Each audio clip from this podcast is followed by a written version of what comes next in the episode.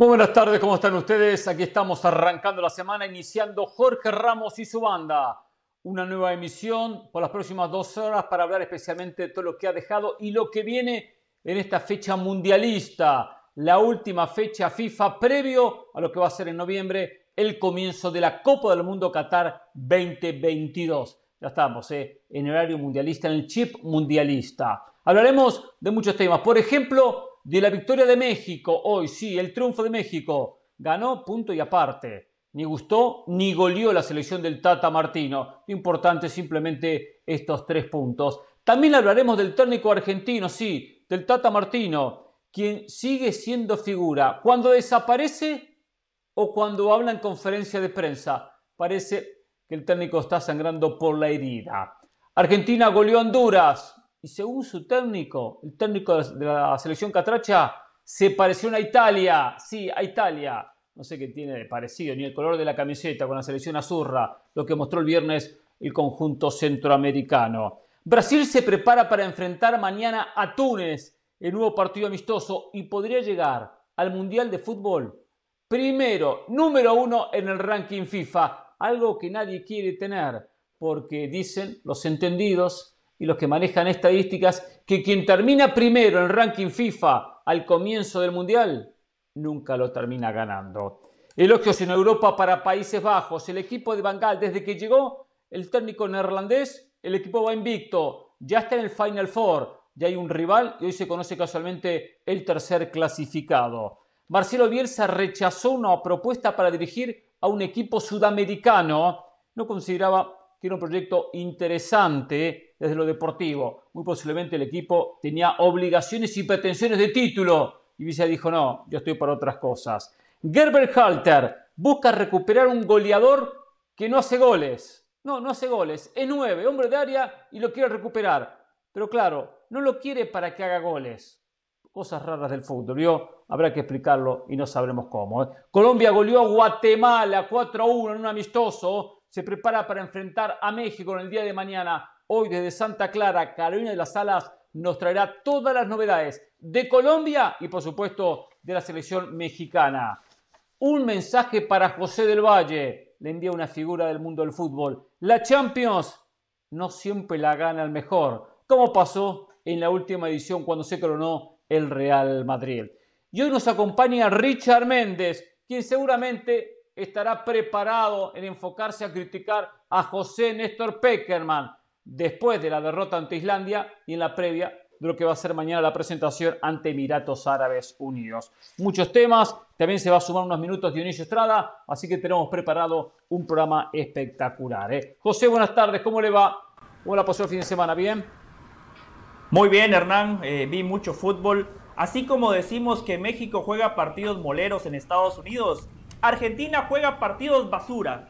Partidos basura. Más adelante quiero explicar por qué. Segundo, Hernán Pereira. El América le volvió a ganar a su nieto. 3 a 1, 3 a 1 el América doblegó a las Chivas Rayadas de Guadalajara en un nuevo clásico del fútbol mexicano, mientras Chivas prepara una semana clave para por lo menos tener el partido de repechaje en casa. Ricardo Peláez con baños de popularidad Ricardo Peláez regresa al comentario en la televisión mientras Chivas se desangra y ve cómo papá, diagonal abuelo, le sigue ganando. Un fuerte abrazo para todos.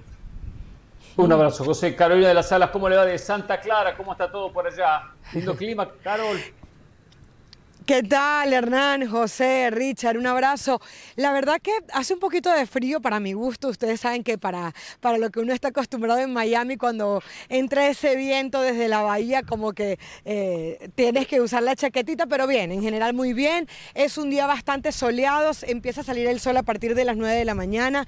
Temprano es muy gris, el sol todavía no aparece hasta eh, entrada a las 9, 9 y media de la mañana.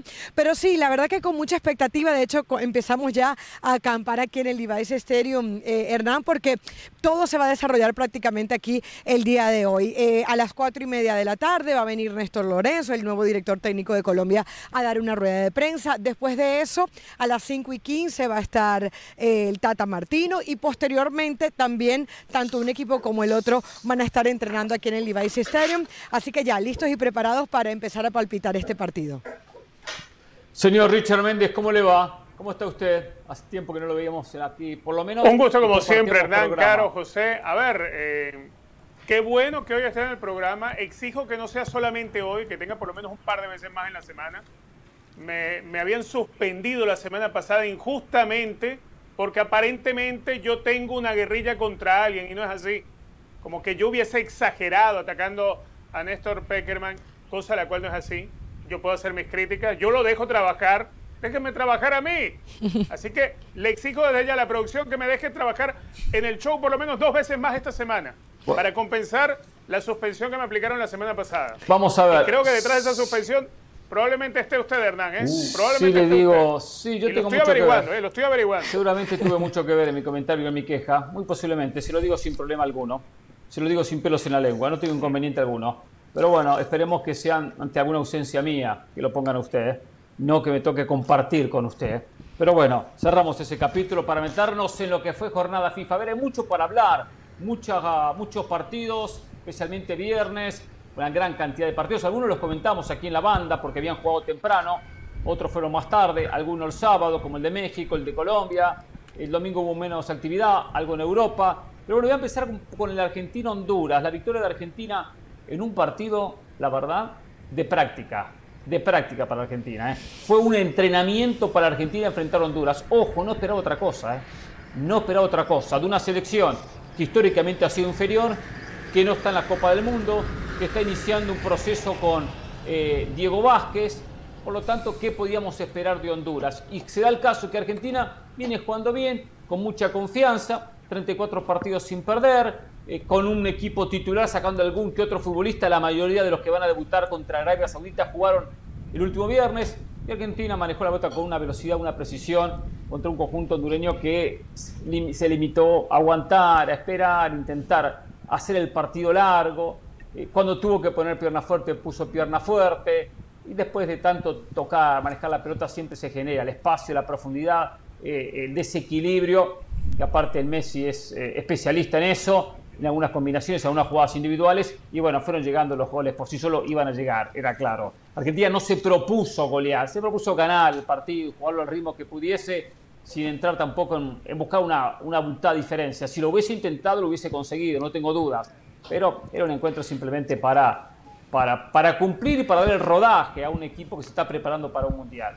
Y Honduras dentro de todo... Pero para decirle basura, para decirle basura como José, que dice José que fue un partido basura. Que José me aclare lo de basura, porque la verdad mm, que no entiendo, me parece muy despectivo ese término de José, hablar de un amistoso basura. No, no termino de entender pero bueno, habrá sacado algunas conclusiones los técnicos. sin decir algo, le vi a la prensa argentina, viene este, viene el otro, aprobaron fulano, aprobó Mengano. Bueno, no había rival tampoco para decir aprobaron en la selección. El entorno del partido, el momento, los goles, las diferencias llevaban a que nadie podía jugar mal. Nadie podía en Argentina jugar mal, tomando en cuenta la, diferencia que había. Ahora, llevarlo a un amistoso basura no, no lo considero correcto. Una palabra eh, inadecuada de José del Valle. No sé que tengan una explicación que desconozco. Un partido basura contra un rival inexistente, un partido que no le deja absolutamente nada a la selección nacional de Argentina. Hubiese sido mucho más competitivo para Messi jugar un interescuadras contra sus compañeros y no contra este rejuntado de futbolistas hondureños donde muchos jugadores de la H no podían ni correr, mal perfilados. Hay un cambio de frente, el jugador va por izquierda y en lugar de ponerse frente a la pelota y controlar el balón con la parte interna, ya sea de la pierna izquierda o de la pierna derecha, le quiere meter la parte externa del pie derecho y la pelota se le va. Modric lo puede hacer porque el toque externo de Modric es fantástico, pero ustedes no, muchachos, un equipo sumamente mal trabajado. Me imagino la tristeza, la decepción y la bronca de Jerónimo Rulli porque le dan la chance de jugar, le dan la chance de mostrarse. Yo hubiese podido atajar contra Honduras y el resultado era exactamente el mismo. Una selección centroamericana que le costaba cruzar la mitad de la cancha. Vergonzoso. Y quiero aplaudir a Hugo Sánchez. Pero espere, espere, espere. Pero qué vergonzoso. ¿Qué esperaba de Honduras? Si Honduras es esto, salió último en el octogonal. ¿Qué esperaba? Y bueno, por eso es un partido basura, por eso es un partido que Argentina no le deja o sea, desde la previa. nada. Pero entonces, ¿qué partido puede jugar Argentina que le deje algo? Pero, Argentina solamente podría jugar entonces contra Brasil, contra Alemania, contra España. No, no, no, es selecciones y, quiero, y quiero recordar algo. Desde el viernes, recordar algo. el viernes les había dicho que era mucho más productivo perder hablen ustedes, sigan, sigan. Así no los No, no, no, solamente, no, solamente quiero recordar algo, José. Recuerden que en realidad el partido que tenía pautado tanto Argentina como México era entre ellos. Y cuando salen, que estaban en el mismo grupo del Mundial, se ponen a correr las dos asociaciones, las dos federaciones, para poder conseguir rivales. Argentina evidentemente no consiguió algo mejor que Honduras y México no consiguió otra cosa que no fuera Perú. Ah, que las excusas sirven, no lo sé, pero digo, poner eso por lo menos como antecedente. Es muy fuerte llamarlo basura. Es muy fuerte, José, es muy fuerte.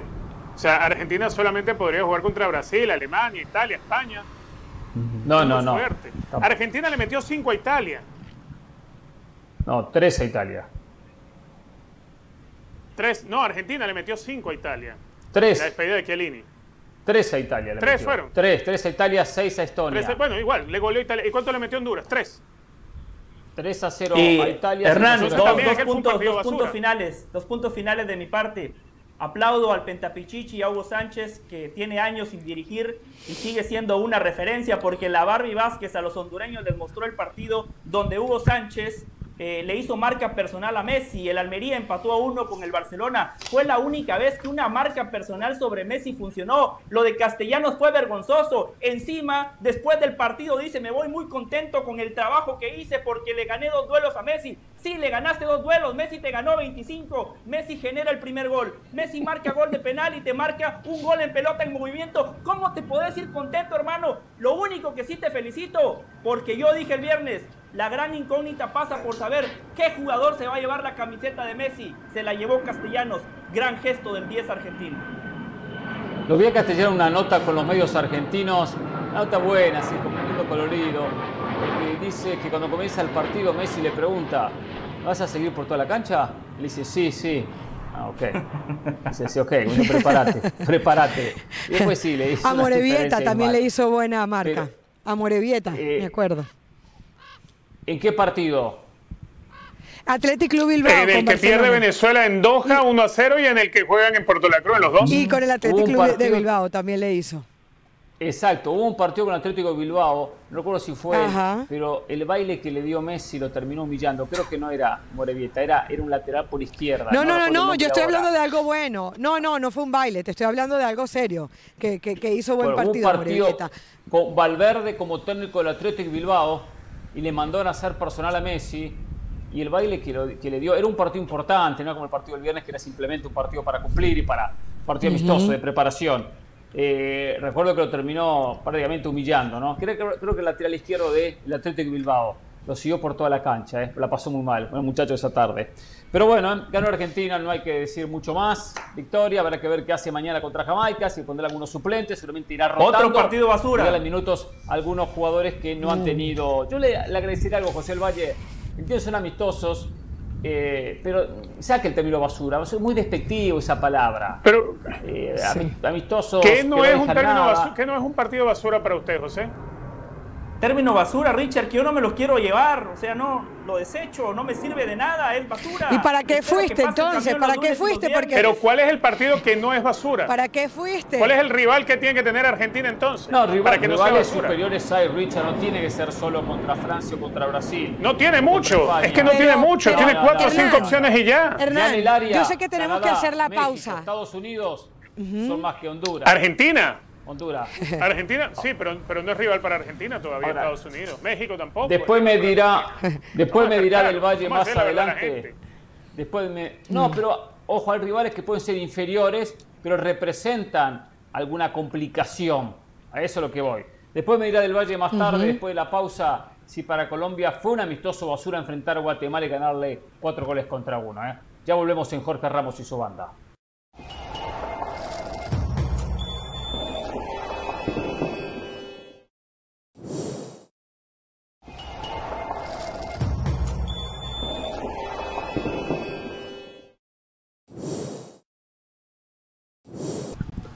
Saludamos a Dionisio Estrada, quien se incorpora a esta mesa de Jorge Ramos y su banda, ya para meternos de lleno en lo que va a ser el México-Colombia, pero especialmente en lo que fue el México ante Perú. ¿eh?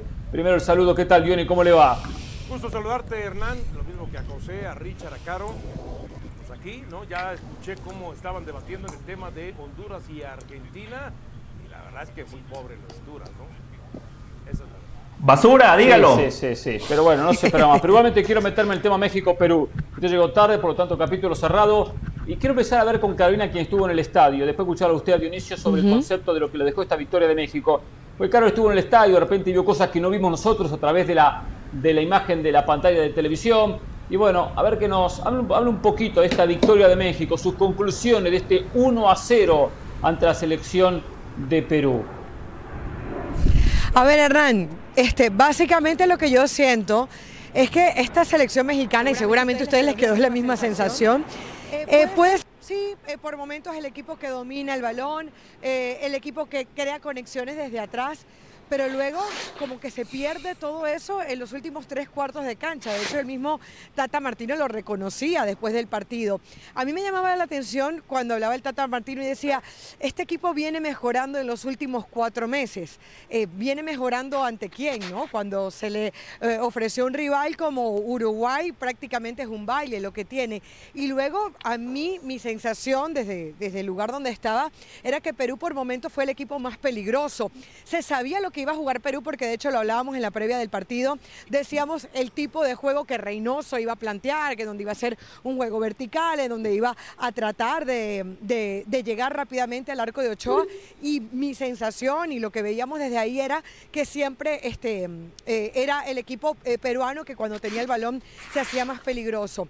Me llamó la atención eh, cómo el Tata Martino trata de hacer cambios. Hay un momento en que incluso cambia los perfiles del Chucky Lozano saca, cuando, cuando termina metiendo Antuna, una Antuna que incluso físicamente me parece, por más que todos conocemos su contextura, eh, lo, veo como que le falta esa corpulencia. Creo que su gambeta, eh, la posibilidad de, fintar jugadores no es lo suficientemente alta como para decir, como para prescindir de otros jugadores y terminar utilizando una Antuna que me parece que no, que no está funcionando. A mí me, me sigue decepcionando México. Me parece que futbolísticamente este equipo no responde. La jugada del Chucky Lozano y el gol, bueno, evidentemente me parece que es de linda factura, más allá que viene de un tiro de esquina, porque él no tenía prácticamente ángulo y tuvo la oportunidad de marcar, eh, de marcar arriba.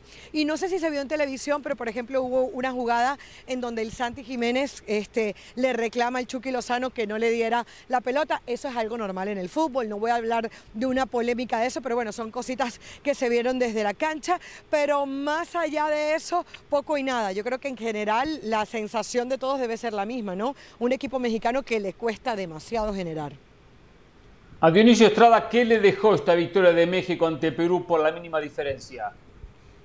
A ver, eh, a ver, coincido con el Tata, eh, que eh, la selección fue de más a menos, y fue de más a menos cuando me refiero que por lo menos en el arranque del partido y 20, 25, 30 minutos, tal vez sí, México fue el que tuvo la pelota, no se la prestaba al cuadro peruano, posesión, sí, le costó en el último tercio, también como le ha costado lo que es este, la claridad y la profundidad, y lógico, ¿no? Prácticamente Henry Martín, a excepción de un cabezazo que viene de un servicio, por lo menos desde la imagen de la televisión que teníamos de izquierda hacia el centro, fue lo más cercano que tuvo el equipo mexicano en el primer tiempo y lo que pudo hacer o pudo recibir Henry Martín. Sigue eh, faltando lo que es esa eh, claridad, esa profundidad, ganar mano a manos, ni Alvarado, eh, ni el Chucky, el Chucky muy participativo, pero eso no significa que haya trascendido, ¿no? Más allá que trasciende cuando encuentra el gol el equipo mexicano, faltando tres, eh, cuatro minutos para acabar eh, la primera mitad.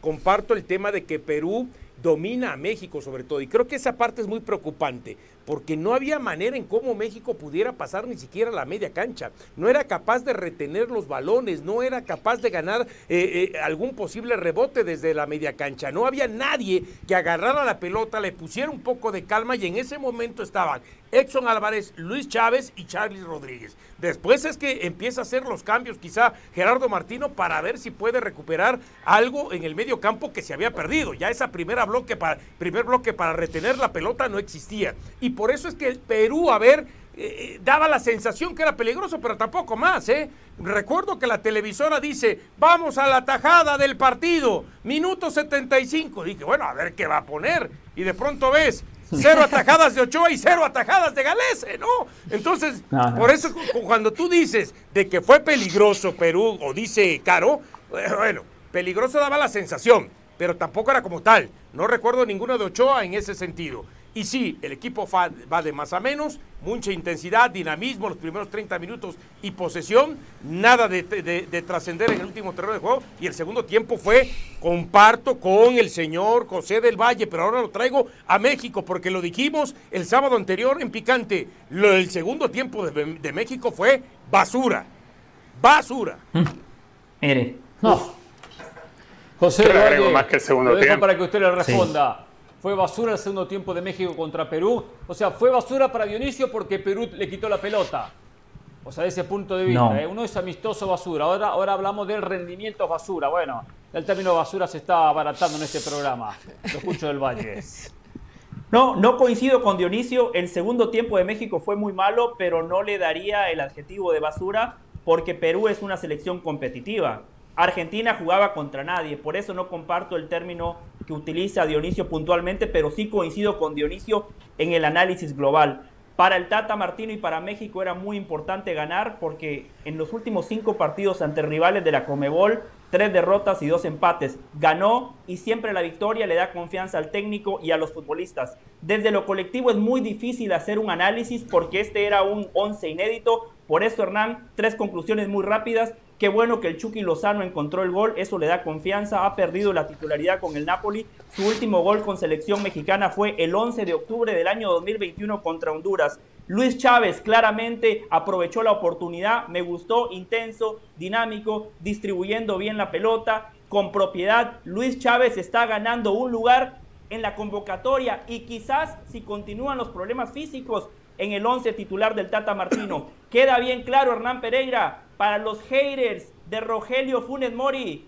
el mexicano argentino no es el problema, porque ahora jugó Henry Martín y no tuvo una sola chance de gol, porque México no tiene generación, no pasa por el 9, pasa porque este equipo no tiene volumen futbolístico. Y el Piojo Alvarado, decepción total, Piojo, desaprovechaste tu oportunidad. El mundial lo vas a ver por televisión porque Antuna, sin ser uh. santo de mi devoción, ingresó y fue mucho más intenso. Termina generando el tiro de esquina donde México consigue el gol de la victoria. Hernán, las oportunidades hay que aprovecharlas y el Piojo Alvarado para mí reprobó.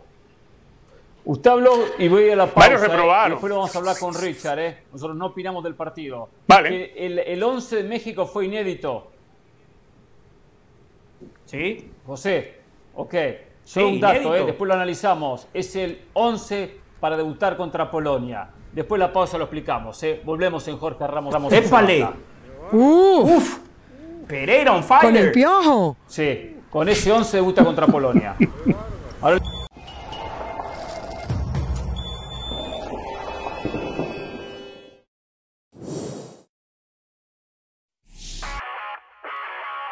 Saludos, mi nombre es Sebastián Martínez Christensen y esto es Sport Center ahora. Y hoy comenzamos hablando del gol de grandes ligas porque el toletero de los Yankees de Nueva York, Aaron Judge, se quedó literalmente en el círculo de espera en el encuentro en el cual los Yankees derrotaron a su más acérrimo rival, los Medias Rojas de Boston, por 2 a 0, partido que fue suspendido por lluvia después de completadas seis entradas. La victoria vale igual para los Yankees, pero aquí la historia rodea a Aaron Judge, quien hoy tendrá una nueva oportunidad de llegar a 61 cuadrangulares igualar el récord de Roger Maris en la historia de los Yankees, igualar el récord de la historia de la Liga Americana. Los Yankees se enfrentan hoy a los azulejos de Toronto. Hablamos del fútbol mexicano, puesto que la América confirma su paternidad, al menos en tiempos recientes, ante las Chivas de Guadalajara, tras derrotarlos por 3 a 1. Un solo titular en el once inicial del América que jugó con mayoría de juveniles sub-18 y sub-20. Chivas tuvo varios de sus titulares, pero la América jugó sin presión y tuvo su recompensa, insistimos, con un cuadro alternativo. Hablamos del seleccionado mexicano que tendrá cinco bajas de cara a su amistoso el día de mañana ante el seleccionado de Colombia. México viene a derrotar a Perú. Ya de antemano había como un acuerdo entre la Federación Mexicana de Fútbol y los clubes de Jorge Sánchez, de Luis Romo, de Rogelio Funes Mori, Raúl Jiménez y Héctor Herrera, quienes estaban acarreando algunas lesiones, vuelven a sus clubes para continuar con la recuperación y no estarán disponibles para el partido ante Colombia. Recuerda que Sport Center lo puede vivir todos los días, 1 de la mañana, horario del este, 10 de la noche, horario del Pacífico. Esto ha sido Sport Center ahora.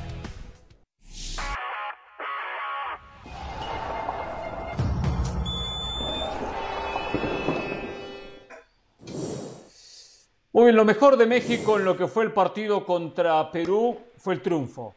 Lo mejor de México el triunfo. Los compañeros lo dijeron todo, porque México no jugó bien. Primer tiempo con la pelota, pero sin ideas. Segundo tiempo sin la pelota y sin ideas.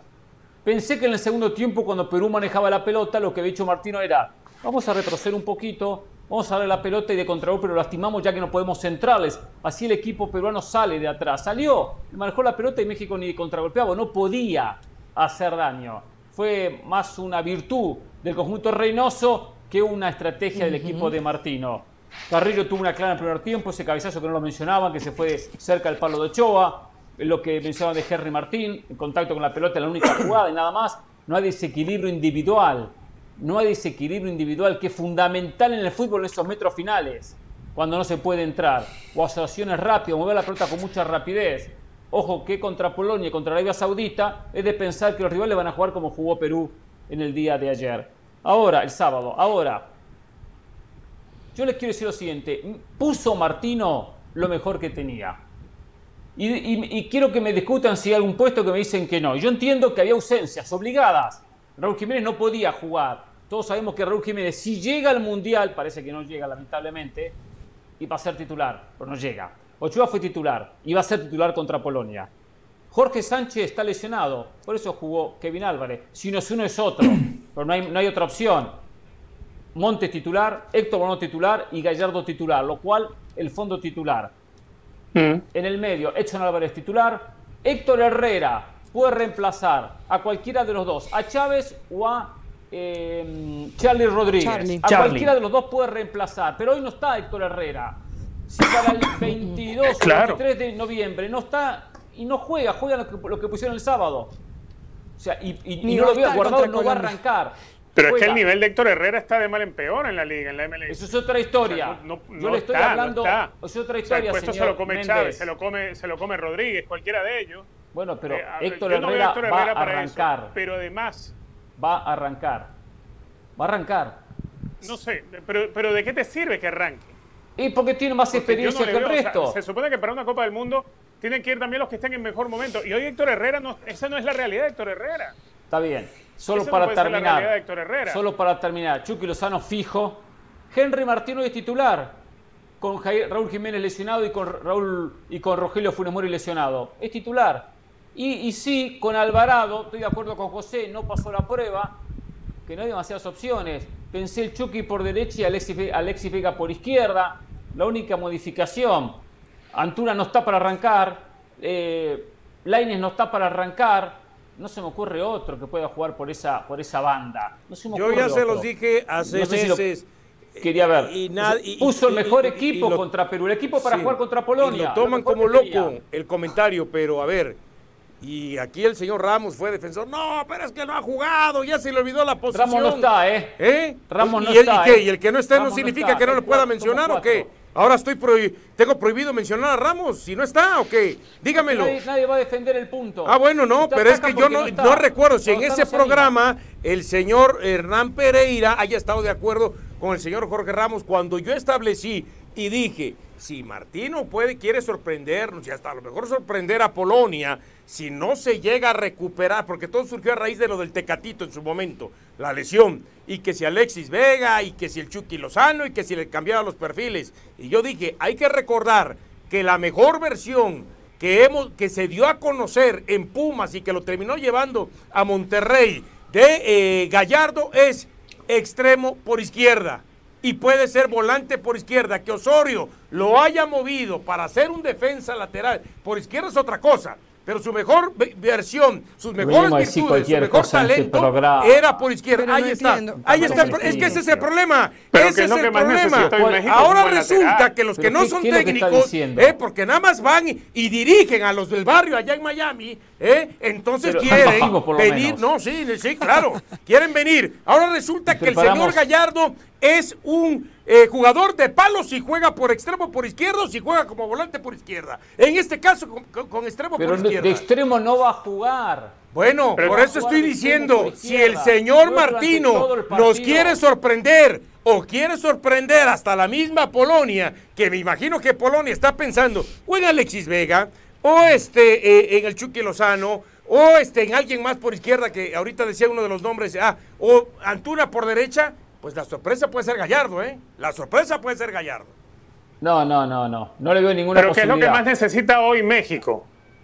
Hoy, ¿qué le, ¿qué le, hace más falta a México? ¿Un extremo o un buen lateral? No, es que de, la, no, es que de lateral yo veo mejor a Arteaga o veo mejor a Eric Aguirre. Bueno, tal, tal vez. Yo, eh, tiene, tiene todavía ya recuerdo si llevó a Eric Aguirre. A ver, México creo que lo que más le hace no, falta... No, lo llevó. No lo llevó, imagínate. Mm, lo dejó fuera. Bueno, hoy a México le hace más falta tipos que levanten un buen centro. Yo eso no lo vi, por ejemplo, en Alvarado, cuando le llegaba la pelota a Alvarado. Hoy México, si, si nos guiamos por lo que decía el Tata Martino, aquellos 30 minutos de esperanzador, no sé, no, de ilusión, 30 minutos que, que, invitan a la ilusión. Yo no sé cuál ilusión le invitan 30 minutos de, de, posesión inútil, porque eso es lo que tuvo México. De posesión inútil. Y ayudado la posesión, por Perú. Tú puedes tener la pelota y, no ofender nunca, y, y es una posesión que de nada te sirve. Nada más que para rellenar la estadística de porcentaje. México no tenía a alguien que levantara un centro bueno, no lo tenía, ni siquiera para ejecutarlo y mucho menos cuando se ejecutaba que pudiera llegar un, un buen servicio. Eso te no juega el centro. una falencia de extremos o de una falencia de, laterales que lleguen hasta última línea y puedan sacar un buen servicio. Eso hoy no lo tiene el equipo del Tata Martino. Tú puedes tener el delantero que te dé la gana. Hoy, eh, como, como bien lo decían, hoy estuvo Henry Martín con la selección. No sabes si vas a poder contar con Jiménez, si, si está por Chicharito, si no le llega al centro no la mete. Chicharito no tiene nada que ver. Entonces dejen. Claro, quería decir algo. ¿Cómo que no tiene nada que ver? Para que un 9 te haga goles tienes que darle la pelota, tienes que levantarle un buen centro. ¿Cómo que no tiene que ver? Carolina decía, yo, lo que yo quería solidario con mi compañera, no como ella conmigo, pero bueno, no quiero no quiero no quiero recuperar el día del pasado. Pereira, ya pasaron Sí, lo saco, sí. Sacó la suelo, víctima. Cállese Estrada, habla Pereira. Pereira, pasaron dos días. Eh, quería enfatizar, y creo que tú lo nombrabas un poco al principio cuando, cuando hablabas y analizabas a México.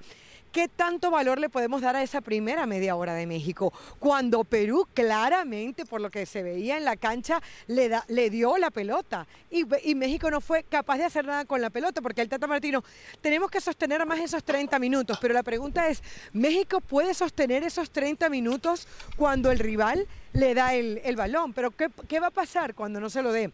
Hay que ver, por ejemplo, mañana cuál es el planteamiento que hace el equipo colombiano. Yo no sé si Colombia se va a ir a poner atrás y más a ser un equipo reactivo que, de propuestas como lo hizo Perú. Es que cuando Perú quiso tener el partido, cuando se dio cuenta que México no le iba a hacer daño, salió y ahí eh, eh, daba esas sensaciones de peligro, es verdad. Tampoco que Perú fue una maravilla y no vamos a hablar de eso, pero es entendible, era un equipo que tenía cinco entrenamientos. A mí lo que me preocupa del Tata Martino es que todas nuestras conversaciones siempre terminan en lo mismo. Falta de generación de fútbol, quién va a ser el, que va a estar por el lado izquierdo, qué pasa con Gallardo, quién va a acompañar a Edson Álvarez.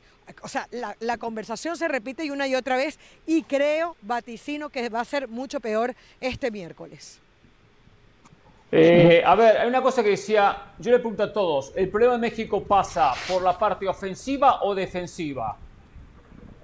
Los dos. Ahora mismo los dos. Que en México no genera juego. Siempre en este programa. No genera fútbol. Siempre en este programa nos enfocamos mucho en la falta de generación, la falta de gol.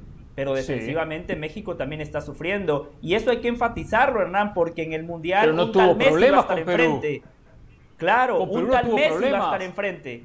Y, y sabe que pero, pero el, rival, vimos... Pero, ¿sabes que Messi no es problema. El problema son los demás. Es, es Polonia y Arabia Saudita. El rival no es Argentina, se lo dije muchas veces. Sé que hay mm. una rivalidad especial y un morbo especial en ese partido. Y sé que, que Dionisio la tiene atragantada y gozaría como nunca una victoria. Pero ¿saben qué? El rival de México es Polonia. Es el partido clave y usted del Valle lo sabe. Es, lo malo Sáquese de a, a, ver. a Jorge Ramos y su banda y que algunos falten, ¿no? Porque están de vacaciones. ¿eh? Aquí el, el, el primero que ha establecido que el partido de México eh, para pensar en una posible eh, pase a la segunda ronda es Polonia. Es Polonia. Claro, ¿Eh? total. Eh, la semana pasada lo dije. Yo no sé si usted tenía tapados los oídos, señor Pereira, o estaba distraído tratando de dar indicaciones a la distancia, como Martino a veces, vía Zoom a su equipo que dirige en el barrio. Pero dije, el partido es Polonia. ¿eh? Luego después la y yo también quiero decirle algo. Dígalo del Valle ahora, breve.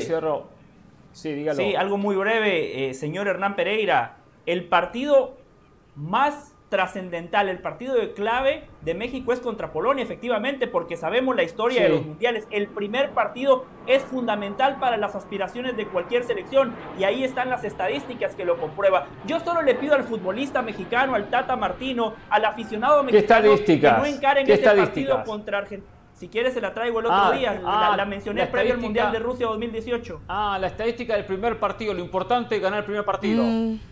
Exacto, el que gana, si no mal recuerdo, más de un 80% está claro. Que España es la excepción menos del en el Mundial del 2010. Solo le pido, solo le pido al, al, entorno del fútbol mexicano que ese partido contra Argentina no lo encare con la mentalidad mediocre y perdedora de los Pereira y los Dionisio, porque Argentina también es rival de México. Y le iba a decir Hernán, no nada más Messi. No, no, no, no, no, acá no es, acá no es mentalidad mediocre ni mentalidad perdedora. Acá mentalidad realista. Yo no digo que vaya a perder con la Argentina, ¿eh?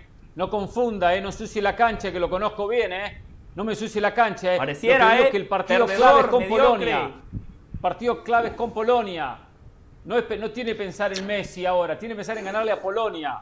Y Polonia le va a regalar la pelota. Polonia no es un equipo de posesión, de tener la pelota, de tener, de tener eh, toque de atrás. Bueno, si es así, entonces está fácil para Polonia.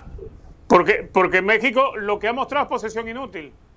Oh, pero mejor. Si es así. Está bien, sí, así inútil. Yo, yo le hice una pregunta. y aquí nadie, nadie se atrevió a respondérmela. José dijo los dos porque no se la jugó y nadie le responde. Que el problema de México pasa por la delantera y no por la defensa. Hay problemas de conducción. Eh, ofensiva. No le generó, yo te dije que era por la generación de fútbol, por el ataque, obviamente. Perú no le generó. Lo mismo. Si el problema es, coincidimos que el problema es ofensivo o vamos a llamar para que estén contentos, el problema mayor es ofensivo que defensivo. ¿Estamos de acuerdo? Total. Perfecto. No, no, yo no estoy de acuerdo. Hasta de, que no? bueno, hasta de recuperación. No, porque no convierte goles. selección. Es no más, convierte goles. Es, más, genera. para respaldar efectivamente que el sigue siendo más importante, por lo menos en los últimos partidos, la cuestión ofensiva. Eh, le voy a dar un dato que sé que hay gente que no le gusta el dato, ¿verdad? Pero, este, pero ah, por eso digo, hay datos que son casualidades y hay datos que sí son tendencia y causalidades. Antes de enfrentar México a oh. Perú, en los últimos cinco partidos, en cuatro se había ido en cero. Y el único gol que había metido había sido ante la selección de Surinam. Surinam o sea, son, y solamente, y, que, terminó ganando México 1-0 ese partido ante Surinam. Entonces sí coincido y respaldado en los datos. No, contra Surinam lo ganó 3 0. 3 0 le ganó a Surinam. El último gol había sido contra Surinam, de los últimos cinco partidos, que antes de enfrentar a Perú. Entonces, estamos hablando de Surinam. No, el último gol había sido contra Jamaica. Perdóneme, amigo de la preparación. Perdóneme. No, no, no, no, no. Bueno, estadística barata que hacen perder tiempo en este programa. Bueno, pero a ver, tiene razón lo que dice, tiene razón lo que dice Dionisio. suficiente. Cuando México pierde con Paraguay, México ese día generó mucho y no fue capaz de meterla y terminó perdiendo. No, pero por eso digo, Paraguay se generó muchísimas situaciones. Pero cuando el problema es ofensivo y esto para Estrada para que aprenda esta lección, cuando el problema es ofensivo más que defensivo, porque eh, Ochoa no fue figura ayer, el sábado. Acá, señores, hay que tener laterales que lastimen y que lleguen. Por eso Gallardo tiene que jugar como lateral. Si a Gallardo lo pongo en el medio, lo pongo como, como extremo por izquierda, tengo que sacar el Chucky Lozano o Alexis Vega o algunos de los que intentan ser ofensivos. Por lo tanto, tengo un lateral más defensivo. Entonces, eh, actualmente se ataca con Gallardo y con ese, ese extremo que comente ha sido el Chucky Lozano, que busca la diagonal y, se, y suma en el frente del ataque. Si Gallardo pasa en posición del Chucky Lozano, estoy debilitando la zona ofensiva, que es donde más tiene que trabajar México, en la zona ofensiva. Por eso Gallardo tiene que seguir jugando y jugar como lateral por izquierda. Usted, usted creo que alternativa en ataque. Usted jugar Arteaga, No ha visto usted jugar Arteaga. Arteaga es un lateral. Sí, lo he visto jugar Arteaga en la, bueno, pues entonces, en la selección. No me puede venir a decir que Arteaga no es un lateral que también se proyecta igual y en ocasiones hasta mejor que Gallardo. Gallardo tendría que ir por izquierda, el Chucky Lozano por el sector de la derecha. Eso es lo que yo le estoy diciendo. Entonces no me venga a, quererse a levantar el cuellecito que para enseñar y no sé qué, porque creo que sí, Pero es que tienes que sacar uno de arriba para adelantar, para, para, poner a Arteaga y adelantar a Gallardo. No le sirven de mucho. Usted tiene que encontrar lo que es el factor sorpresa. Quien pega primero pega dos veces por la qué sorpresa. ¿Eh? Y yo, yo necesito. Y le voy, a decir una cosa, le voy a decir una cosa.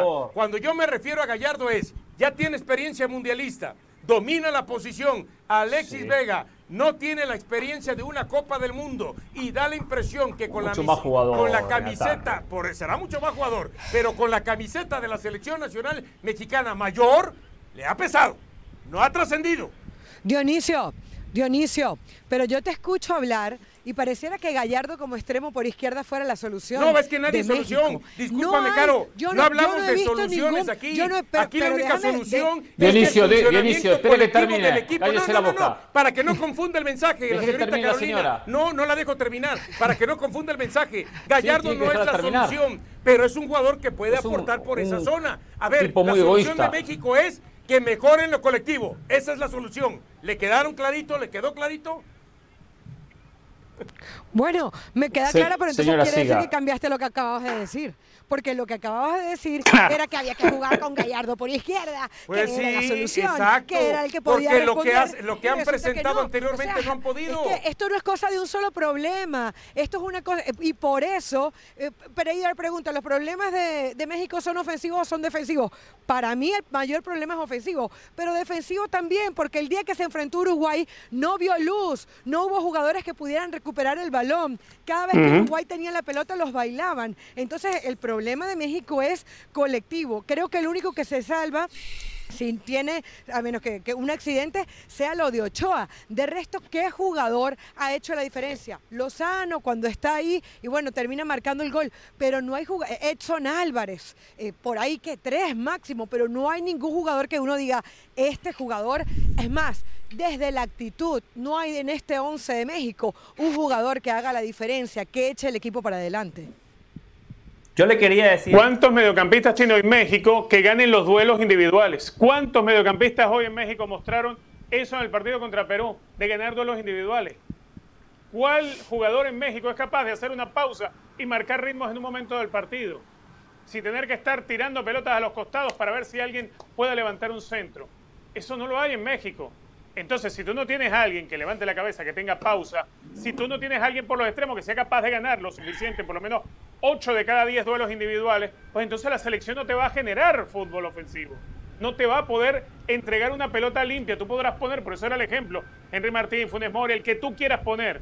No le vas a entregar una pelota limpia para que la meta. Sí, Hernán, ante su pregunta puntual, yo decía que para mí el problema es tanto defensivo como ofensivo. Nos, eh, nos metemos más en el tema ofensivo porque generalmente México enfrenta selecciones inferiores, donde Messi, eh, México perdón, tiene que asumir ese rol protagónico, donde tiene que tener la pelota y debe de tener generación. Pero cuando enfrentó a selecciones más o menos de su categoría. Contra Argentina se comió cuatro, contra Uruguay se comió tres, Paraguay le llegó una sola vez y le marcó gol, Chile le marcó dos, contra Estados Unidos prácticamente en todos los partidos le marcaron gol en pelota parada. Entonces es algo que no se ha corregido, por eso el problema defensivo es tan importante como los, como los problemas ofensivos. nadie dice, nadie dice que no es importante. Yo le pregunté cuál de los dos es más preocupante y sin duda es el ofensivo o la el ofensivo. el ofensivo porque con la pelota le cuesta generar. Ojo a esto, ¿eh? eh yo quiero hablar de Martino un ratito y aparte tengo una crítica muy mm. fuerte para el Tata Martino. Pero antes de eso, la alineación que utilizó sacando Edson Álvarez y sacando al Chucky Lozano eran, o, eran nueve jugadores de la Liga MX. ¿No es cierto? Estoy pensando, sí, todos jugadores de la Liga MX. Ojo con eso. Montes, Araujo, la Liga MX Gallardo, lucha para ganarle a la MLS y ahí está ahora, cabeza a cabeza con el tema de la, de la MLS y los enfrentamientos constantes entre ambas ligas, independientemente que veamos una pequeña diferencia a favor de la MX. Ese es otro tema. Hoy no tiene sus jugadores diferentes México y los que pueden aportarles algo que son Héctor Herrera, Jorge Sánchez, eh, eh, ojalá Raúl Jiménez lo vio complicado. Eh, tampoco son la gran diferencia, especialmente los dos primeros. Bueno, Herrera por sus años de peso está en la MLS y luego Jorge Sánchez. O sea, tampoco hay hoy individualmente, sacando el Chucky Lozano, encima se lesionó Corona, posibilidades de decir, no, con estos jugadores México se salva, los pone, se pone el equipo al hombro. México no tiene jugadores diferentes en esta generación, en este grupo, en esta selección no los tiene, porque tiene que aparecer el desequilibrio individual. ¿Por qué Brasil es Brasil? ¿Porque tiene a Tite? Y no, porque tiene a Vinicius, porque tiene a Neymar, porque tiene a Richarlison, porque tiene los fenómenos que tiene. ¿Por qué Francia es candidato? Y porque tiene a Mbappé, porque tiene a Benzema, y así una por una. Ahí México también está fallando. Pero después de la pausa, quiero hablar del tema Gerardo el Tata Martino. Se equivocó, se equivocó feo el técnico argentino. Volvemos.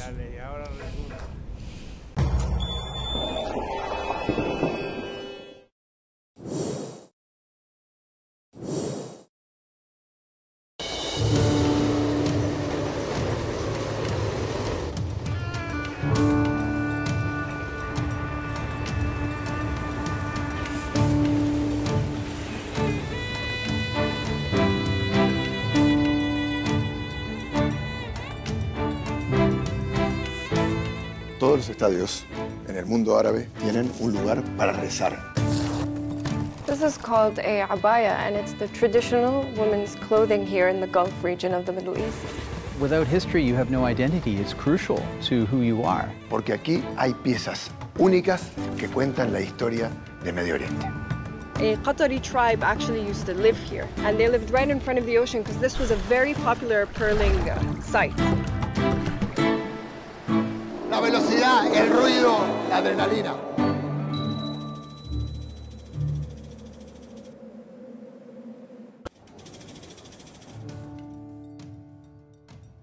Pasión, determinación y constancia es lo que te hace campeón y mantiene tu actitud de ride or die baby.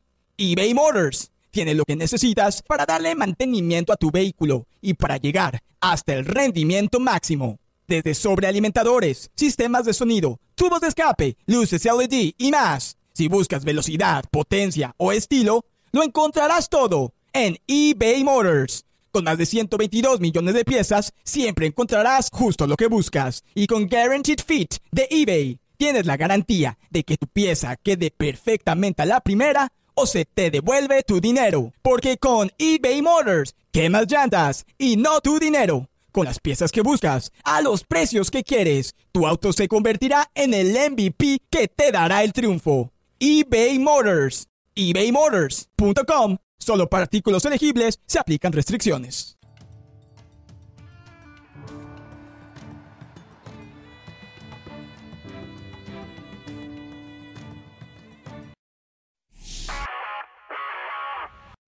Saludos, mi nombre es Sebastián Martínez Christensen y esto es Sport Center ahora. Y es momento de hablar del fútbol americano de la NFL porque en posiblemente lo que haya sido el último duelo entre Aaron Rodgers y Tom Brady, los Green Bay Packers terminaron derrotando por la mínima, prácticamente 14-12 al conjunto de Tampa Bay, un duelo defensivo. Tanto Rodgers como Brady no tenían a sus principales receptores disponibles. Tuvo el touchdown del potencial empate el equipo de Tampa Bay, pero terminó fallando la conversión de dos puntos y a la postre Green Bay rompe la mala racha que traía ante el conjunto de los Buccaneers y le propinan la primera derrota de la temporada. Hablando de equipos que no conocen la derrota, hay dos invictos que aún permanecen en el fútbol americano de la NFL, los Philadelphia Eagles que van en serio. Jalen Hurts mostrando toda su evolución. AJ Brown que ha encajado a la perfección en este equipo de una defensiva que se crece semana tras semana. Los Philadelphia Eagles invictos con récord de 3 y 0 tras vencer a los Washington Commanders al igual los Miami Dolphins, una de las grandes historias de esta temporada, vencieron como local a su rival divisional y para muchos el gran candidato al título, los Buffalo Bills, en un partido en el cual la defensiva se creció ante un Josh Allen que tuvo 61 jugadas ofensivas más que los Dolphins, sin embargo no fue suficiente, no bajaron los brazos, el conjunto de Miami Buffalo sintió el calor y los Dolphins continúan invictos con gran inicio de Tua Tagovailoa y su entrenador flamante Mike McDaniel.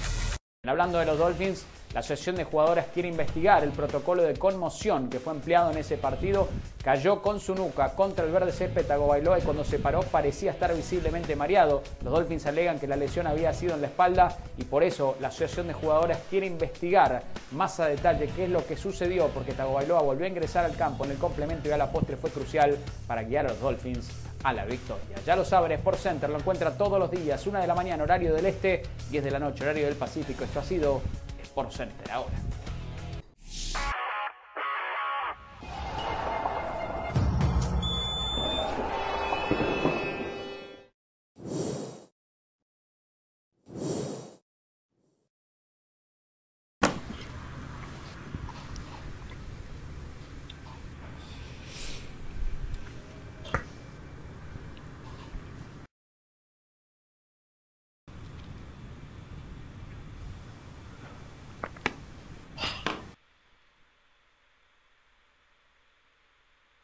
En un ratito, en un ratito vamos a, vamos a recuperar el audio de Hernán Pereira. Mientras tanto, le pido a la producción si podemos presentar el audio de Gerardo Tata Martino, una conferencia de prensa donde estuvo nuestra compañera Carolina de las Alas.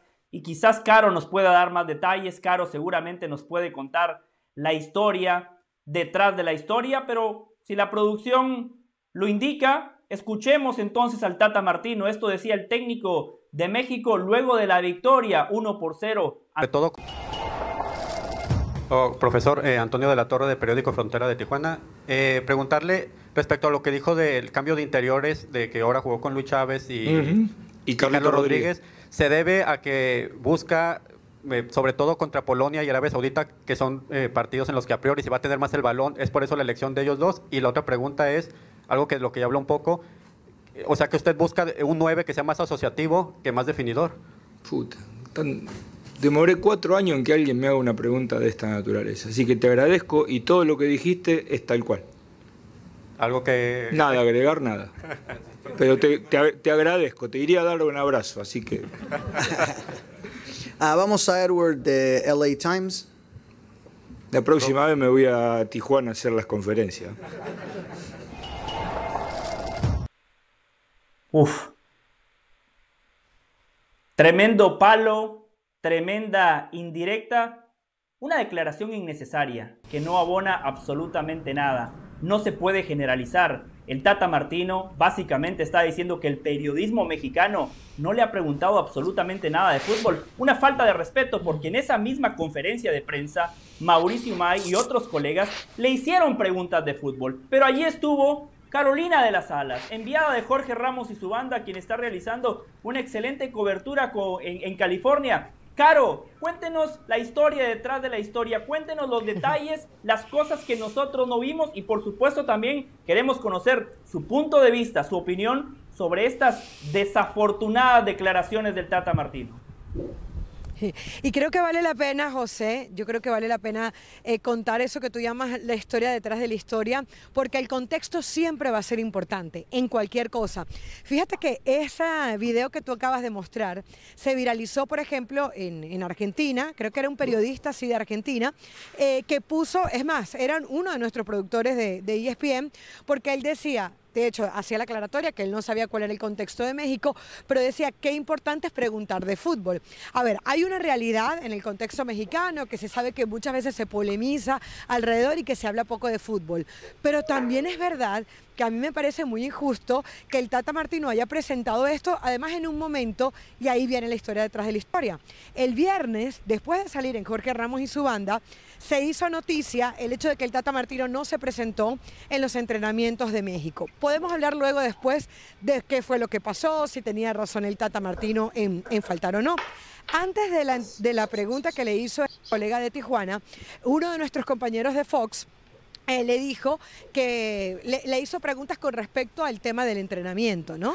De por qué había faltado, etcétera, fue directo.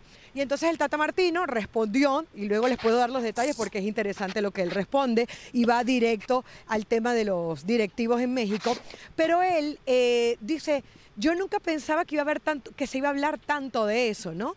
Entonces, claro, él traía la rabia, la molestia, lo que le queremos llamar, de que se le criticó mucho y que se, se, viralizó, se hizo una noticia de que el Tata había faltado esos entrenamientos del viernes. Entonces, eso sumado a lo que ya todos conocemos, pues evidentemente le dio la oportunidad al Tata Martino de hacerle esa pregunta.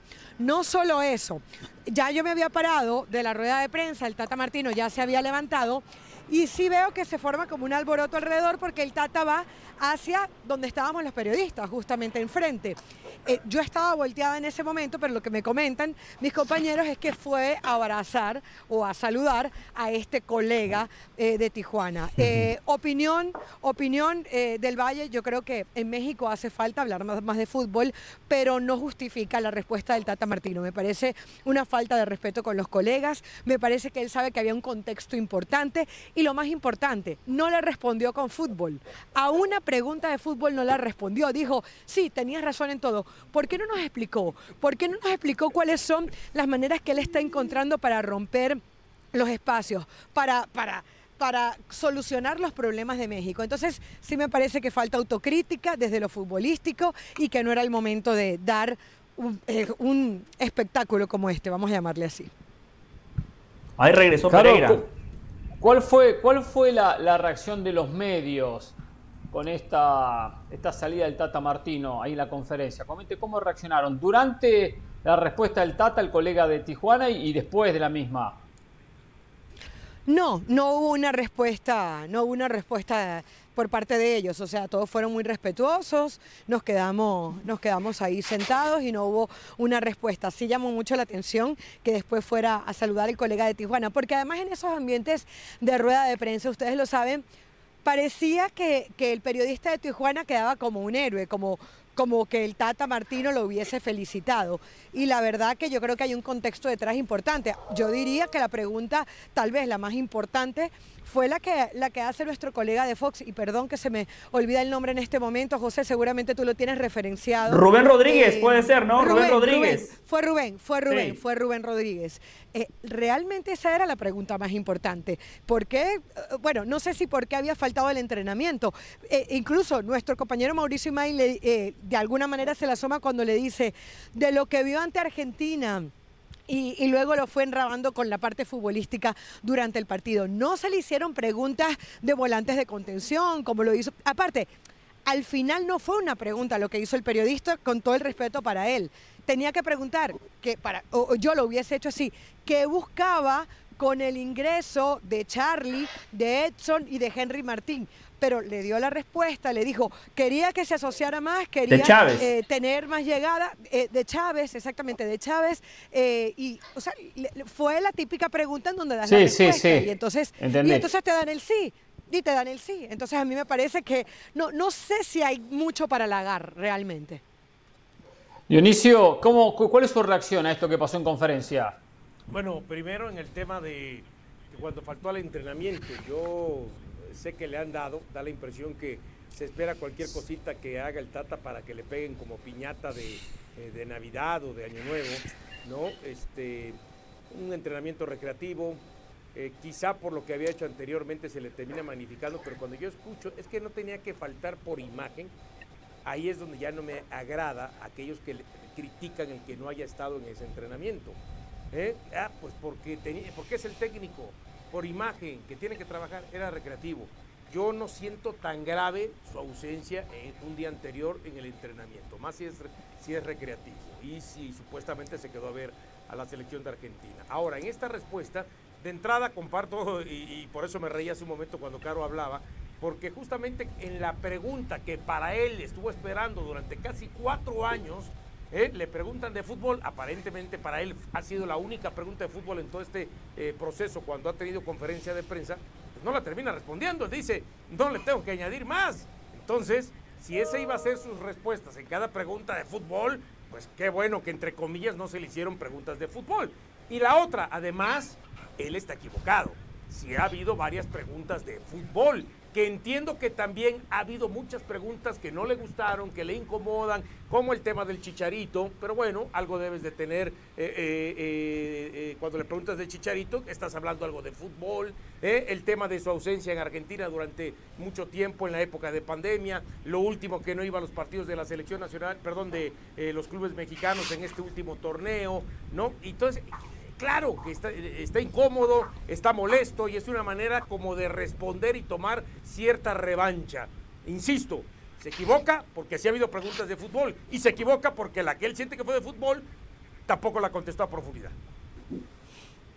Después de la pausa opinamos, ¿no? Junto a Richard, ¿qué nos pareció esta respuesta de Gerol Tata Martino en la conferencia de prensa? Volvemos en Jorge Ramos y su banda.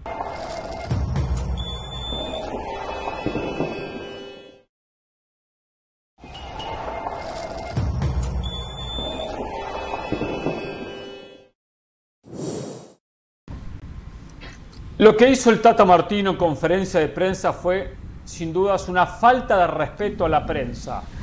En México y en Estados Unidos, a todos, absolutamente a todos. Independientemente que hayamos estado o no en alguna oportunidad, en alguna oportunidad en una conferencia de prensa, nos faltó respeto a todos, a todos. Porque con el sarcasmo, con la risita, con la broma, con el abrazo, disimula lo que realmente dijo. Ustedes me han preguntado en cuatro años me han hecho preguntas basura. Voy a usar ese término hoy, hoy eh, muy utilizado en este programa. Preguntas basura. Ninguna pregunta ah, hace un ratito no le gustaba, ahora lo copia. Preguntas de nada. Eh, era otro contexto. Eh, preguntas que no servían para nada. Por fin una pregunta buena en cuatro años. Por fin una pregunta inteligente. Por fin alguien que hable de fútbol. Mm. ¿Me acabo eso lo que dice? Mm. O sea que el resto de medios y, periodistas y colegas que han hecho alguna pregunta en alguna oportunidad en cuatro años, su pregunta ha sido una porquería, no ha servido para nada según Tata Martino. Ojo Martino, ¿eh? se le pasó la línea, ¿eh? pasó la línea, se mete con los medios. Yo entiendo que muchas veces hay preguntas basuras, o preguntas que no suman nada, o preguntas repetitivas con Chicharito, Carlos Vela y que vini y que bla. Yo eso lo entiendo, yo eso lo entiendo. Pero esto obra a las claras que Martino está sangrando por la herida, está molesto con la prensa. Sí, molesto con la prensa por las críticas. Y ha habido colegas que critican y critican y critican. Hay otros que no que analizamos, que, que, hablamos de fútbol y muchos están enfocados en ese aspecto. Sin embargo, Martino, en la conferencia de prensa, dejó bien establecido que hasta ahora nadie, absolutamente nadie, le sumó nada en una conferencia de prensa. Ninguna pregunta valió la pena. Y no es así. Seguramente ha habido 50 preguntas buenas, o 40, o 20, o si quiere 10. Pero por lo menos por el respeto a esos 10 periodistas, no tendría que haber dicho lo que dijo que aparte me uno a los compañeros de la mesa, como podía explayarse, explicar, hablar de fútbol, no dijo nada. O sea, al fin y al cabo, el que nos dio la explicación de por qué jugaba eh, Aguirre y Charlie en el medio y por qué Henry Martín lo ponía en punta, lo explicó el colega de Tijuana. Chávez. No, Chávez, Chávez, lo explicó el, el, colega de Tijuana. No lo explicó el propio Gerardo el Tata Martino mal de Gerardo Martino. Ahí está mostrando lo que tiene adentro. Un rencor, una bronca y está utilizando una soberbia que hoy es el peor momento. A tan pocos días del Mundial es el peor momento. Aquí he defendido muchos temas relacionados con el Tata Martino. Muchas veces lo he defendido. En esto no puedo defenderlo en absoluto. Y saco la cara por los colegas. Aunque algunos le hayan hecho unas preguntas que son lo más estúpidas del mundo, no me importa. Saco la cara por los colegas. Hizo algo que es una falta de respeto. Richard, lo escucho. Hay algo también que ha sido la impotencia del Tata Martino. A ver, es imposible pensar que nunca le hayan hecho preguntas de fútbol. La mayoría de las preguntas que se le hacen son cuestionándoles, porque el periodista el periodista tiene que cuestionar, el periodista no aplaude lo que le digan. Y creo que, el, el, Tata Martino termina mostrando en esa respuesta esa soberbia, esa, esa impotencia de no haber podido dar respuestas a muchas cosas. Respuestas a los argumentos de lo que su equipo maneja en la cancha. Respuestas a esos cuestionamientos que bien hace el periodista cuando asiste a una rueda de prensa, cuando tiene el careo con el Tata Martino y le pregunta, y le, sugiere y le consulta, y le hace quedar en evidencia por qué falla su juego, por qué hoy el juego del Tata Martino no tiene la fluidez ofensiva, o por qué no encuentra un goleador que la meta, o por qué es un equipo que es capaz de dominar a Paraguay y después termina cayendo en el partido como cae. Porque hay impotencia del manejo del equipo, hay impotencia al no tener respuestas cuando se le cuestiona eso. Y claro, cuando te hacen una pregunta donde el mismo que está haciendo el enunciado de la pregunta se la responde, porque es así que ha sucedido, el mismo, el mismo periodista de Tijuana que hace la pregunta es el que responde, y el Tata Martino solamente lo que hace es felicitarlo y decirle sí a todo, entonces te está dando a entender que el tipo lo que tiene es una bronca. Estoy de acuerdo, hay a veces colegas que se exceden, se exceden en buscarle los pelos que no tienen nada que ver con un partido, se exceden en tratar de, insistir con un tema, como por ejemplo lo de Javier Hernández, en su momento había sido Carlos Vela, eso yo lo entiendo. Pero el Tata Martino, cuando firma con la Federación Mexicana de Fútbol para ser técnico de una selección que va a ir a una Copa del Mundo y que tiene un país entero esperando poder llegar a ese famoso quinto partido, él tiene que entender que él no solamente está firmando como técnico de la selección, él está siendo el primer rostro visible de esa selección, él está siendo el primer vocero de esa selección, él está allí para responder a los cuestionamientos y a los planteamientos que le hagan los periodistas, que son el primer nexo que tiene con la afición mexicana. La afición mexicana también le ha respondido al Tata Martino desde las tribunas. No solamente en México, también en Estados Unidos, donde le han abucheado, donde se le ha insultado, porque sus argumentos futbolísticos no. Sobre eso tengo información. De ni de demostrar nada. Y el fanático no es tonto. y el periodista menos. Y, por lo mismo hay que exigirle respeto a todo el gremio. Hernán, Hernán, ese punto que, toca Richard. Sí, claro, brevemente, como información nada más. Ese punto que toca Richard eh, explica por qué el Tata Martino no fue a ese entrenamiento recreativo.